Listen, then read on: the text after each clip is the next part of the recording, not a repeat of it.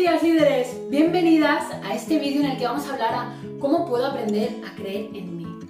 Mirad, esta pregunta me la hice yo pues más de una década. Eh, durante mis años de terapia se lo hacía a mi psicóloga eh, y es que llega, bueno, no, sabía cómo, cómo hacerlo. O sea, después de años de terapia, después de lecturas, después de coaching, no tenía ni puñetera idea de cómo poder creer en mí. Era algo que, que, pues, que no sabía, ¿no? A día de hoy, pues no digo que tenga las respuestas, sino el camino, pues que a mí me ha llevado a, poder quererme, a poder creer en mí, a poder confiar en la vida, a poder llenar mi alma, mi corazón y a poder tener unas relaciones, pues, pues más satisfactorias, eh, por eso en este vídeo quiero compartirte, te voy a compartir pues cómo puedes iniciar tú ese camino, ¿no? Porque de verdad sé lo doloroso que es cuando una no se quiere, cuando una siempre piensa que los demás tienen una vida mejor, que los demás son mejores, eh, que uno es menos que los demás, ¿no? Que, que una es menos que los demás. Eh, y bueno, y que, y que, los demás dirigen nuestra vida, ¿no? Porque al final pues creemos que todo lo de los demás es mejor. Las relaciones, la familia, los planes, las decisiones, todo, ¿no? Así que bueno, voy a compartirte unas claves eh, en este vídeo, ¿vale? El primer, bueno, la primera cosa, ¿no? Que es que al final la mayor parte de nuestra herida a nivel emocional, a nivel de autoestima, nace en nuestra infancia, ¿no? Eh, ya sabéis que yo soy una, bueno, una gran comunicadora en el tema de las heridas emocionales eh, y todos experimentamos o rechazo, abandono, humillación, justicia eh, o traición en nuestra vida. ¿no? Eh, la podemos experimentar de forma tangible, de forma física o de forma emocional. ¿no? no voy a entrar ahí porque en otros vídeos hablo de todo esto, en mi libro también, con mucha profundidad. he creado una formación también con esto, bueno, pequeñita, que, que complementa el libro, ¿no? Pero al final, lo único que quiero decirte es que tienes que entender que todos hemos venido a crecer, a aprender algo y que todo empieza en esas heridas emocionales, ¿no? Y que si no nos vamos a esa raíz de esas heridas, no podemos trabajar en el comportamiento que tenemos eh, cuando somos adultos, ¿no? A raíz de esas heridas, ¿vale? Eh, tenemos que, cuando somos adultos, ¿no? Pues tenemos que aprender a darnos pues lo que nos faltó, ¿no? Y eso es el reconocimiento, ¿vale? De nuestra herida y eso es aprender a darnos pues lo que, lo que nos faltó. Ese proceso se llama el reconocimiento de lo que soy, ¿no? O sea, al final es, muy bien, yo soy una persona, por ejemplo en mi caso, ¿no? Pues que me tocó vivir el abandono, el rechazo, la injusticia y la traición en mi vida, ¿no? Y en mayor profundidad, sobre todo el rechazo y el abandono, ¿no? De forma emocional y de forma física y económica, ¿no? O sea, la, la viví en muchas circunstancias. Entonces, he tenido que aprender que si yo quería sanar eso, yo no podía buscar nada en el exterior, tenía que dármelo a mí eso tenía pues que aprender pues sobre liderazgo emocional, conocerme, aprender a gestionar mis emociones, aprender a reconocerme, aprender a perdonar a mis padres o a esas personas pues que a lo mejor en mi vida me hicieron daño, eh, entender el plan de mi alma, tenía que entender muchas cosas, ¿no? Para que luego en mi vida, en el plano 3D, ¿no? Pues eh, las cosas eh, cambiaran. ¿Qué más? Luego hay que disociarse de las creencias sociales, es decir, si yo creo que tengo que ser eh, una superwoman, super cuerpazo, super guapa, super inteligente, super exitosa, super no sé qué, o sea, si yo me creo todo este ideal que nos venden en las revistas, yo nunca me sentiré satisfecha conmigo misma. Eso por un lado. Y luego por otro lado es desmitificar qué es el éxito a nivel social. Porque claro, el éxito, yo me pasé muchos años sintiéndome inferior a los demás por no tener una carrera terminada, por no tener un supermáster, por no tener eh, un trabajo en el que me, hubieran contratado, por no ser una gran directiva, por no ser, no sé, porque para mí la imagen de éxito era pues tener una carrera, un máster y tener un gran puesto en una multinacional. Ese para mí era la imagen de éxito, ¿no? Y yo siempre me sentía una mierda a pesar de ser pues emprendedora, luego empresaria y a pesar de, haber conseguido lo que conseguí. Entonces, eso al final son creencias sociales, es decir, si yo al final me creí la mentira de que el éxito era eso, ¿no? o una casa, o no sé qué, si yo me creo que eso es el éxito, entonces todo lo demás de mi vida me parecerá una mierda. Yo tengo que saber qué es el éxito para mí. Y en consecuencia y en añadidura, luego vendrá lo demás. O sea, yo cuando empecé a validarme ¿no? y empecé a darme cuenta de que el éxito simplemente es hacer lo que te llena, que el éxito es ayudar a las personas. Da igual cómo lo hagas. O sea, da igual si, si lo haces en tu día a día impactando, yo qué sé, si eres directora de recursos humanos, si eres médico, si eres profesora de autoescuela, si eres, yo qué sé, profesora, da igual, es que tú puedes impactar y cambiar la vida de los demás cada día. Y eso ya es dar. Luego ya tendremos que buscar, si tú quieres mejorar tu economía, pues cómo puedes crear otras fuentes eh, o cómo puedes hacer otras cosas, ¿no? Pero bueno, eso ya es otro tema. Al final lo que me refiero es que tú, tu éxito, aquello que te llena, es aquello que tú tienes que realizar cada día. Y no hace falta, no estamos hablando de tener que impactar el mundo, cambiar tu profesión si no quieres, sino simplemente colmar la necesidad de, contribución, ¿no? Como explico en mi libro, en la escalera de la felicidad. Al final, si, si no contribuimos en las necesidades del alma, siempre nos sentiremos vacías, ¿no? Y la necesidad de contribución es una necesidad que tenemos que satisfacer.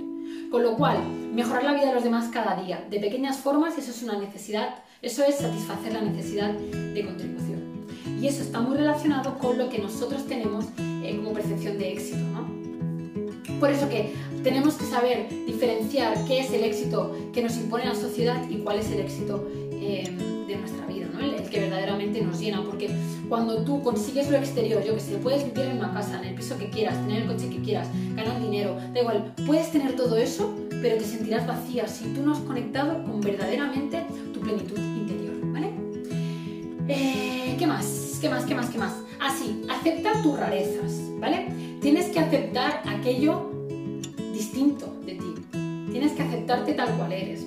Vivimos en una sociedad en que constantemente se nos rechaza. Es decir, desde que somos pequeños, no hagas esto, no hagas lo otro, eres demasiado inquieto, eres demasiado no sé qué, por ahí no, no hagas eso, eh, no vayas con esta gente. No, está claro que hay que poner límites en cosas que puedan ser peligrosas, ¿no? Pero constantemente hemos vivido en el no no, no, no, no, no, no. Y luego, cuando hemos crecido, ¿no? Em, bueno, si te paras a pensar, los mensajes que, que, recibimos en el subconsciente de las redes sociales o la televisión es échate desodorante porque está mal oler, maquíllate porque te tienes que esconder porque estás más guapa maquillada, ¿no? Eh, yo qué sé, la celulitis está mal, las estrías están mal, todo está mal, ¿no? Significa, o sea, ojo con esto, ¿eh? no significa que nosotros no queramos ser nuestra mejor versión, ¿no? Y oye, si un poco de polvos o un poco de colorete o rímel me, me, hace sentir mejor y me veo mejor, pues genial. Si hago deporte y, y, estoy mejor físicamente, pues genial. Oye, si puedo quitarme la celulitis, pues oye, pues genial. Pero que si la tengo, no pasa nada. Que si tengo un poco, no pasa nada. Que si tengo estrías, no pasa nada. Y que si no estoy perfecta físicamente, tampoco pasa nada.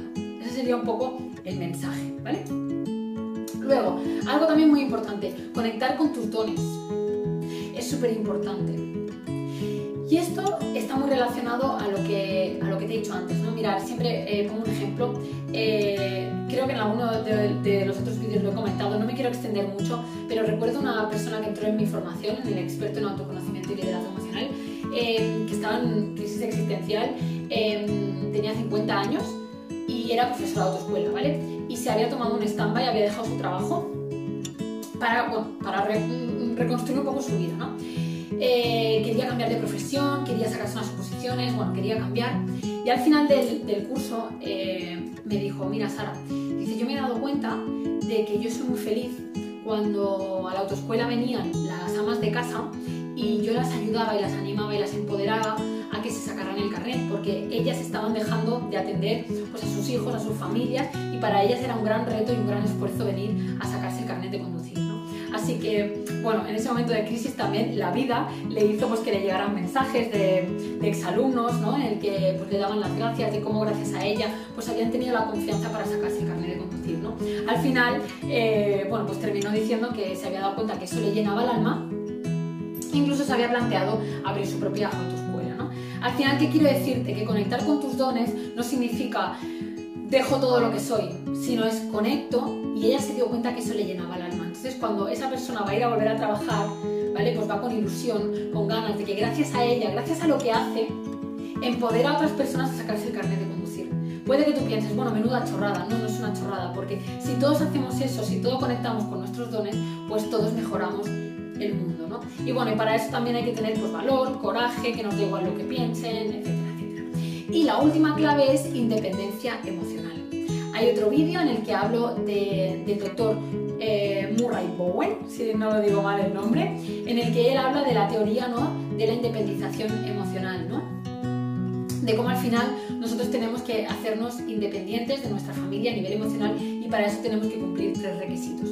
Bueno, si miráis más de mis vídeos, pues ahí, ahí lo encontraréis. ¿no? Cuando uno es independiente a nivel emocional, pues ya no necesita que los demás le den su aprobación, ya no necesita la opinión de los demás, eh, bueno, ya no necesita esa validación externa, ya no reacciona, bueno, ya, ya miraros ese vídeo y ahí lo entenderéis todo, ¿no? Pero estos serían los pilares principales para poder creer en nosotras. Voy a compartir un ejercicio práctico muy útil eh, en este vídeo.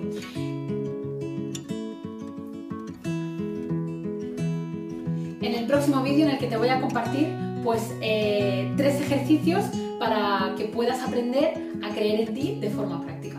Así que nada, si te ha servido este, este vídeo, por favor compártelo con todas las personas a las que creas que le puede ayudar. Eh, dame a seguir en las redes sociales para que no te pierdas ningún vídeo eh, de los que publique y sobre todo pues espero de corazón estar mejorando tu vida a través de todo este contenido. Te mando un abrazo enorme y recuerda que si quieres seguir aprendiendo conmigo pues puedes hacerlo a través del libro El susurro de la vida en el que vas a encontrar toda esta, bueno, muchísima información, muchísimas herramientas, muchísimos ejercicios, una historia muy sencilla eh, de leer, bueno, que es la historia de Sofía, eh, amena, que te va a enganchar y, nada, espero pues eso, que no te lo pienses y que inviertas en ti, en crecer, en creer en ti, porque la vida te va a recompensar cuando tú pues te atrevas a, a tomar las riendas de tu vida y a escoger tu camino. Así que nada, un beso enorme, te dejo el enlace abajo para que puedas acceder al libro y nada, me encantará